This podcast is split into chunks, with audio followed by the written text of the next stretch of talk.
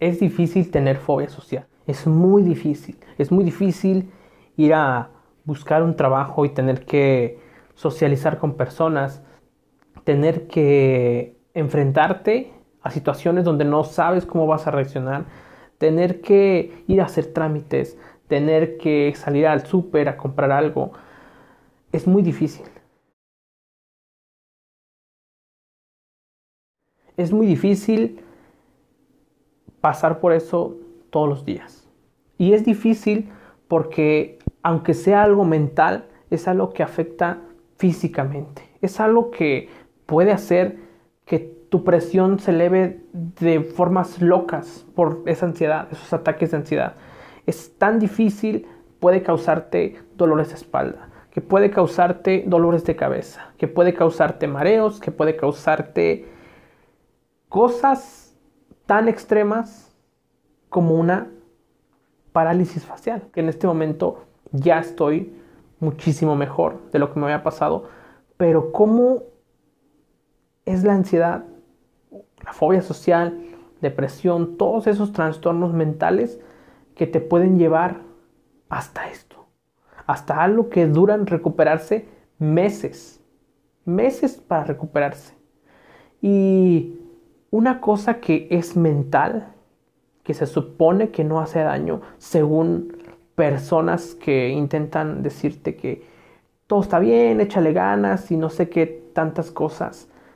Está muy difícil realmente controlar esto. Y si no lo tomas en cuenta y si dices, no, todo está bien, el mundo está muy bonito y vas afuera y te das cuenta que el mundo no está muy bonito porque afuera no está muy bonito, porque es un infierno, porque hay muchas cosas malas, tanto que sí hay también hay cosas buenas, pero hay muchas cosas malas también.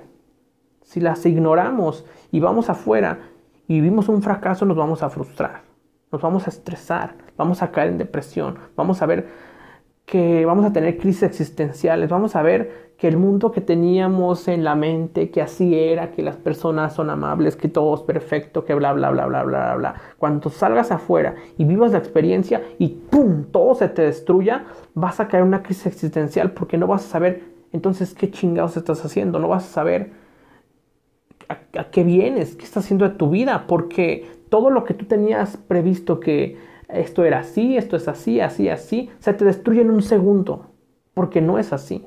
Entonces ya no tienes nada otra vez. Si tú ignoras tu fobia social, si tú ignoras tu ansiedad, tu depresión, vas a al final enfrentar cosas peores. ¿Por qué? Porque tu cuerpo va a sacar eso de cualquier forma. Va a a mostrarte y a decirte, oye, algo está mal, algo está mal, tanto estrés, tanta ansiedad le hace daño a tu cuerpo y no desde una forma de decir, ay, es que si tú te callas las cosas, ay, es que si tú esto y te pasa, no, no, no, no, vea temas más científicos y te vas a dar cuenta cómo realmente sí hace daño, cómo realmente el ser inseguro, el tener una mala postura va a empezar a afectar tu espalda, el siempre tener tu cuello abajo porque no puedes ver a las personas a los ojos. Es algo que no afecta al momento, pero poco a poco vas a ver cómo vas a ir desarrollando ciertos problemas en partes de tu cuerpo donde después vas a empezar a tener dolores, donde después en cualquier momento de estrés vas a empezar a sufrir y eso te puede llevar a tener una mala postura a la hora de hacer alguna actividad normal y te puede llevar a una lesión más rápido que cualquier persona. Y también cosas como, como, como estas, como derrames cerebrales, como muchísimas cosas que te puede dar por la ansiedad, la depresión, la fobia social. Y no, no quiero asustarte, no quiero que te vayas a decir, no, entonces me va a pegar. No, no, no, no, a ver. No es esa la intención. La intención es que arregles eso que tienes tú, eso que te, que te está pasando y que también cambies esa mentalidad de que existe una píldora mágica, que existe una técnica mágica que te va a sacar de ahí así. No, no, no existe. Realmente no existe porque nosotros, dependiendo de la fobia social que tú tengas, del problema que tú tengas, porque hay diferentes, ahí está la persona que, que tiene una vida y que tuvo un suceso, algún momento que cambió su vida, no sé, ya de adulta, algo, algo que le haya pasado y en ese momento empezó su, su problema. Esa persona tiene que tener una, una... Su forma de recuperarse va a ser diferente. Porque esa persona ya tiene una base, ya sabe cómo socializar, ya sabe qué cosas le gustan, ya sabe muchas cosas.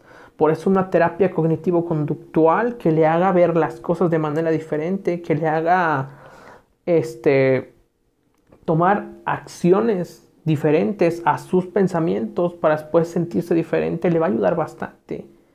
Le va a ayudar bastante ver sus problemas desde un ángulo completamente distinto y con una persona que le diga, así, así, así estoy viendo tu problema y tú lo estás viendo todo cerrado. Entonces, para ella puede abrir su mente y decir, ¿sabes qué? Sí es cierto, tiene razón. Pero, y a lo mejor no necesita medicación, a lo mejor no necesita nada más. Pero para otra persona, que es una persona que ya venía, mm, se puede decir predestinada, ya venía defectuosa, por decirlo así, desde su niñez. Ya venía con esa posibilidad de que le diera porque venía débil. Y eso se puede ver a diversos factores, genética, tus padres, tus abuelos, lo que sea. O sea, pero ya venía así. Al momento que tenga que enfrentar la vida, si la vida le pone un problema, esa persona va a empezar a ver la vida de una manera distinta va a empezar a aislarse y va a empezar a encontrar formas de no hacer eso, de evadir las cosas, de no sentir ese, esa ansiedad, ese estrés.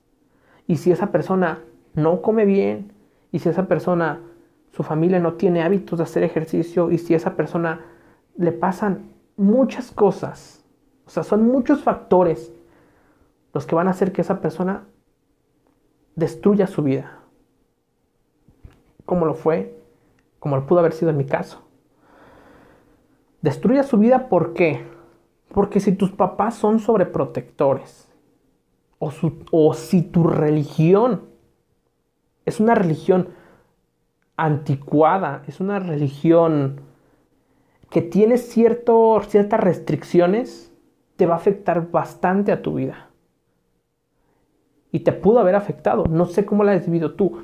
Yo por eso tengo ese rencor ante las religiones, en especial en la que yo estaba, porque, porque yo ya venía con una cierta mentalidad, con unas ciertas ideas de la vida y más aparte el refuerzo de la religión que me decía, no hagas estas cosas, no te juntes con tales personas, no, no escuches tal música, no veas tales cosas, no veas televisión, no veas ta, ta, ta, ta, ta, ta, ta. Cuando tú sales a la escuela, cuando tú, en mi caso, iba a la escuela, no, no tenía ni con tema de conversación de qué decir.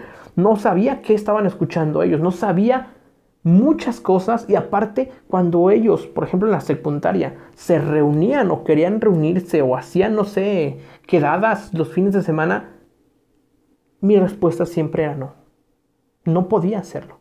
Y en esa época que es de, los, de la época de la secundaria, que es donde empiezas a ver cómo los demás empiezan a desarrollar habilidades sociales, empiezas a, a ver cuál es su actitud de ellos ante los problemas, ante las cosas, empiezas tú a aprender, empiezas tú a tener ciertas ideas y empiezas tú a conectar con gente, empiezas tú a conocer por ejemplo, que tu amigo vive en tal lado y tú vas con tu amigo y platican y a lo mejor él te presenta a otro amigo, juegan al, no sé, a las consolas, este, o algún deporte, lo que sea, y después tú regresas y otro día tu amigo viene acá y tú le presentas a una persona y bla, bla, bla, y así vas con diferentes amigos, empiezas a crear, a crear amigos y a, crear, ver cómo reaccionan ellos, cómo viven ellos, cómo piensan ellos, cómo visten ellos y empiezas tú a tomar la forma de esas personas y empiezas a encajar y empiezas a ser parte de esa sociedad. Cuanto tú esos días, en lugar de estar ahí tratando de desarrollar esas habilidades, de conocerte a ti mismo, porque también te conoces, aunque te equivoques, aunque te aunque cometas errores cuando eres joven, es parte de la vida, es parte de conocerte a ti mismo, es parte de decir, ¿sabes qué? Ya no voy a eh, consumir tal cosa, yo no quiero tomar tal cosa, no me gusta tal deporte, no me gusta tales cosas, no me gusta tal música, si no sabes nada de eso y llegas a la edad adulta o llegas ya a una edad donde empiezas a trabajar, no estás, es como si alguien de 1910 te lo trajeras a este año y te das cuenta que no, no se entiende con la gente, no sabe qué está pasando y no encaja en la sociedad. Es lo mismo que, pasa ahí. A mí me pasó lo mismo con, la religión y eso me afectó bastante a, la hora de que yo quisiera socializar en la escuela, a la hora de que yo eh, intentara desarrollar mis habilidades y cuando ya fui mayor de edad y intenté trabajar, me afectó bastante porque no sabía cómo chingados relacionarse, relacionarme con las personas. Son muchas cosas las que conllevan eso. Entonces, ¿qué pasa en la edad adulta de esa persona? Pues a lo mejor esa persona carece de ciertos, de ciertos químicos en el cerebro, como puede ser la serotonina. Entonces, ¿qué pasa? Que esa persona tiene que ser medicada y tiene que hacer ciertas cosas, tiene que hacer terapia, y es más difícil recuperarse para esa persona. ¿Por qué? Porque en los grupos vas a ver personas que consumen medicamentos y que no les está haciendo efecto y que cambian y cambian y cambian y cambian y cambian y cambian y se desesperan y no saben qué está pasando, se vuelven dependientes a esa pastilla, a esas pastillas y al final simplemente viven para eso. Ya no hay más. Y tú crees que una pastilla que te dé serotonina, que, que te que te haga funcionar mejor el cerebro, va, a cambiar tu vida, no la va a cambiar, porque tu vida está destruida completamente. No tienes una vida, no tienes una vida. Y eso está bien, y eso está bien porque tienes una oportunidad que los demás no tienen. Y eso es de lo que no te has dado cuenta. ¿Por qué? Porque hay una alternativa. Y la alternativa no es hipnosis con PNL. La alternativa no es este, gotitas de, flores de Bach o de homopatía o de cosas de esas. Realmente esas cosas son extras, son evasores, algo que te puede ayudar en algún momento, pero no va a ser la solución a tu problema. La solución a tu problema es construir una vida. Y claro, cambiar la mentalidad. Cambiar tu mentalidad. Porque tu mentalidad está destruida. Y también cambiar tus hábitos alimenticios y hábitos que tengas físicos también. Consumir alimentos que contengan serotonina, que son, sean precursores de la serotonina, que contengan triptófano, añadir eso a tu dieta, hacer ejercicio, hacer ejercicio que a ti te guste, no nomás haz, sal a correr 10 minutos, haz yoga, no, haz algo que a ti te guste, también como hobby, que te gusta entrenar artes marciales mixtas, que te gusta el básquetbol, que te gusta el fútbol, que te gusta saltar la cuerda, que te gusta el boxeo, hay millones de cosas que puedes hacer y que a ti te pueden gustar, es simplemente cuestión de ir experimentando. También trabajar en algo que a ti te guste te va a ayudar bastante. Te va a ayudar bastante porque vas a pasar al final 8 o 10 horas todos los días de tu vida en ese lugar. Si es algo en lo que a ti te puede gustar, y no me refiero a que tú seas un artista, no me refiero a que tú seas futbolista, no me refiero a que tú seas... Puedes llegar a serlo, claro, pero no todos tenemos la posibilidad de decir, ya, hoy quiero ser futbolista y lo hago y dejo todo. No, porque tenemos gastos fijos, porque tenemos cosas que pagar. No podemos ir allá inmediatamente. Pero si puedes trabajar en algo que no te estrese, en algo que te dé lo que Mihaly Csikszentmihalyi llama flow, que te haga fluir. No es el trabajo perfecto, pero es un trabajo que te va a compensar. Aquí te vas a sentir, ah, lo logré, este día se acabó. Estoy haciendo algo. Y, y ya después te voy a explicar cómo puedes hacerlo porque yo también apenas lo estoy haciendo todo esto que te estoy diciendo apenas lo estoy haciendo y estoy trabajando con un psicólogo ay, la verdad estoy súper emocionado porque si ustedes leyeron el, libro de Enfréntate, que yo ya había escrito bastantes cosas porque me puse a investigar muchísimo tiempo y saqué todas las metodologías y todo lo que existía. Ese libro, ese PDF, lo hice yo con la intención de poder ver todas las cosas que he aprendido y de acomodarlas en un cierto orden, tomar un cierto orden. Después de que ahora voy al psicólogo, platico con él, le cuento las cosas, me cuenta cosas, realmente empiezo a ver que no estaba loco empiezo también a consumir contenido en otro idioma de personas que, que tienen esa misma idea y esa misma filosofía para solucionar este problema que es la ansiedad social, fobia social, como sea. Y entonces empiezo a ver que no estoy tan loco. Empiezo a ver que no, que no son teorías locas nada más. O sea, yo ya sabía que, que esas teorías tenían respaldo pero no sabía realmente si iban a funcionar todas juntas o nada más estaba aventando todas las cosas a lo loco. No, sí tenían una base. Y la verdad estoy súper contento de que puedas ver, de poderte enseñar todo esto. Porque ahora empiezo a cambiar un poquito la mentalidad que traigo también. Estoy cambiando los hábitos y las cosas que traigo a la hora de hacer contenido. Porque me costaba bastante. Y créeme, es, te voy a adelantar nada más estas cinco cosas. ¿Qué es lo que te va a ayudar a salir? Me va a ayudar porque las voy a aplicar, porque lo voy a comentar, porque van a verlo todos los días. Te voy a adelantar cinco cosas, los cinco pilares que van a hacer ese cambio en tu vida realmente, que van a hacer un cambio real en tu vida. Nada de tonterías esas de las píldoras mágicas. No, cinco pilares reales. Y no son una tontería, no son algo que me he inventado. Es algo que a lo largo del tiempo he estado encontrando y digo, a ver, ya tengo esto, ya tengo esto, ya tengo esto. Y no, entonces, ¿qué me falta? Y te das cuenta que falta una cosa más y encuentras y dices, a ver, ya tengo esto, esto, esto. Y no.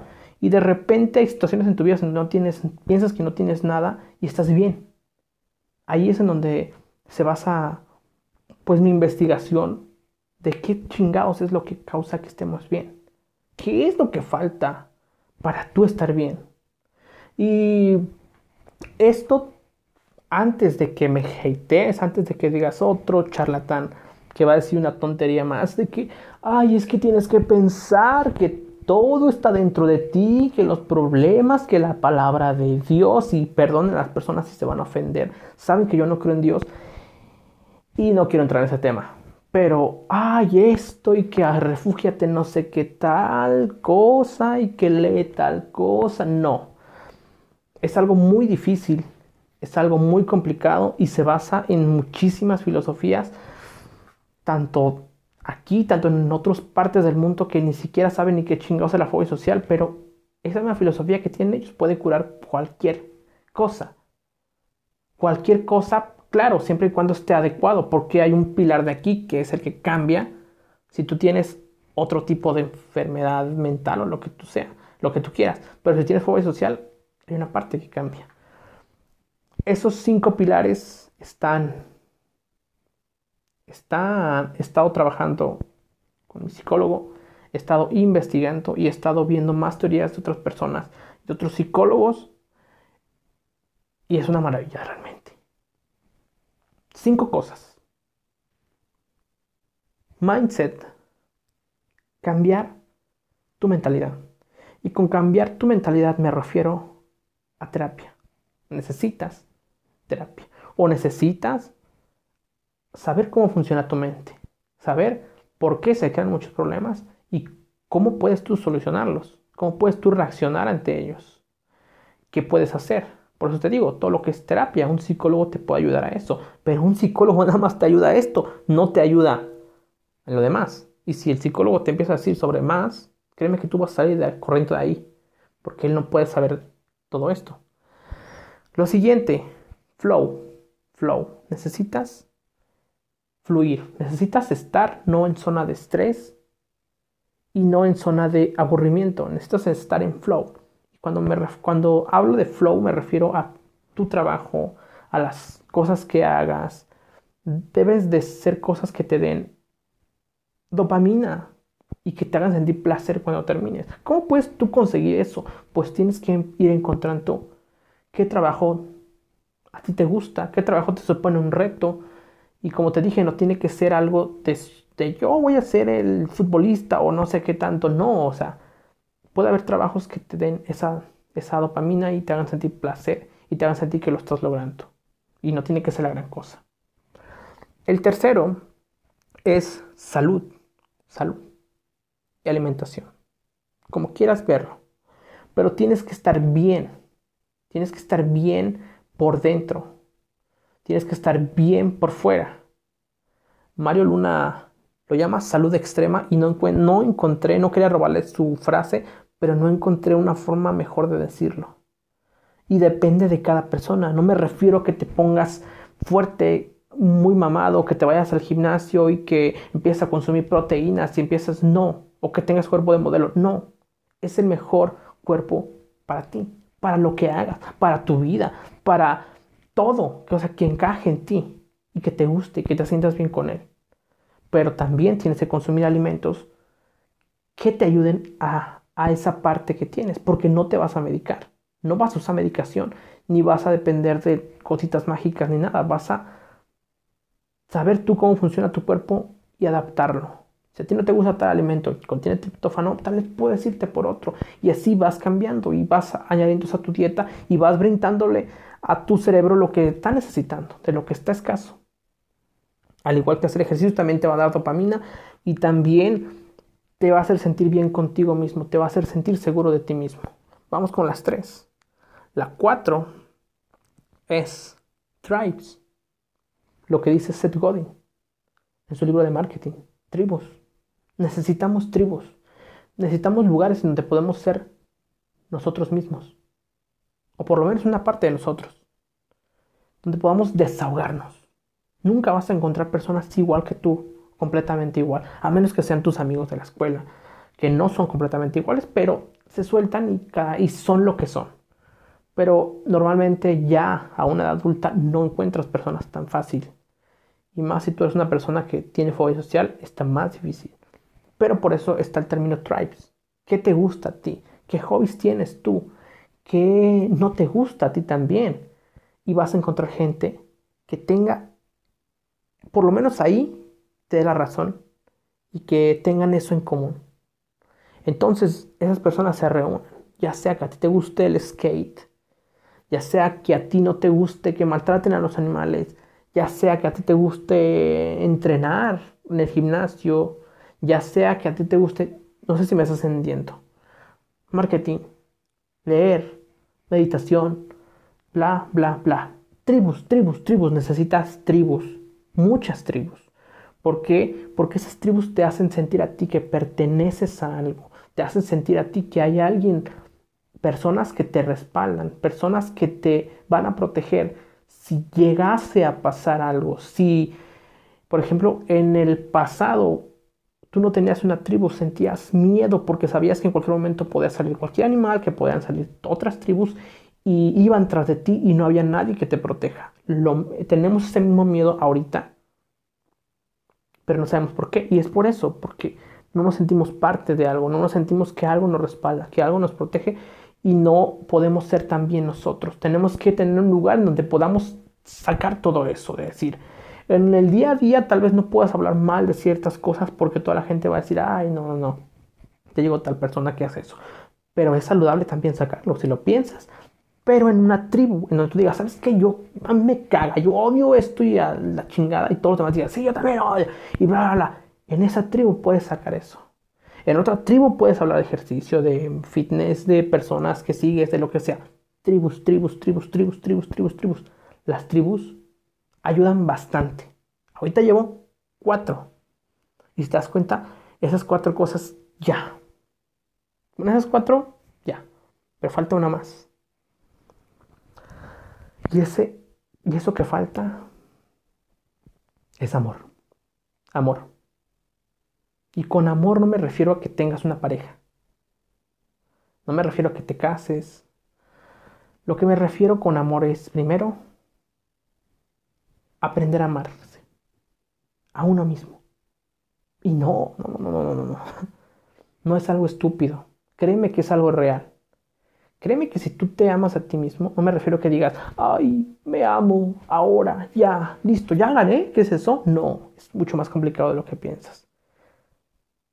Amarse significa conocerse a sí mismo, significa aceptarse. Y con aceptarse no, no digo que, ay, soy gordo y ya, así voy a ser para siempre. No, aceptar tus debilidades, tus fortalezas, y trabajar en esas fortalezas, trabajar en ser más fuerte esas fortalezas y también trabajar en tus debilidades, si así lo quieres tú y si no lo quieres, no.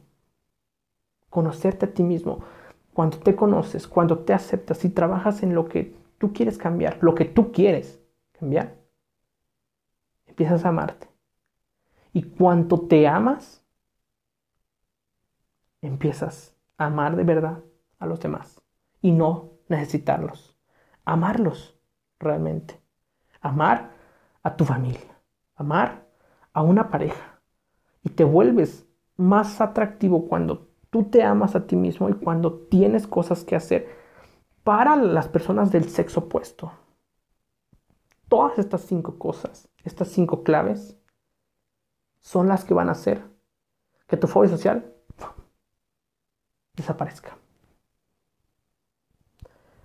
Hasta aquí va toda esa investigación que estoy llevando a cabo. Ya llevamos, ya llevo más de casi, no sé si va a los dos años, pero ya es bastante tiempo.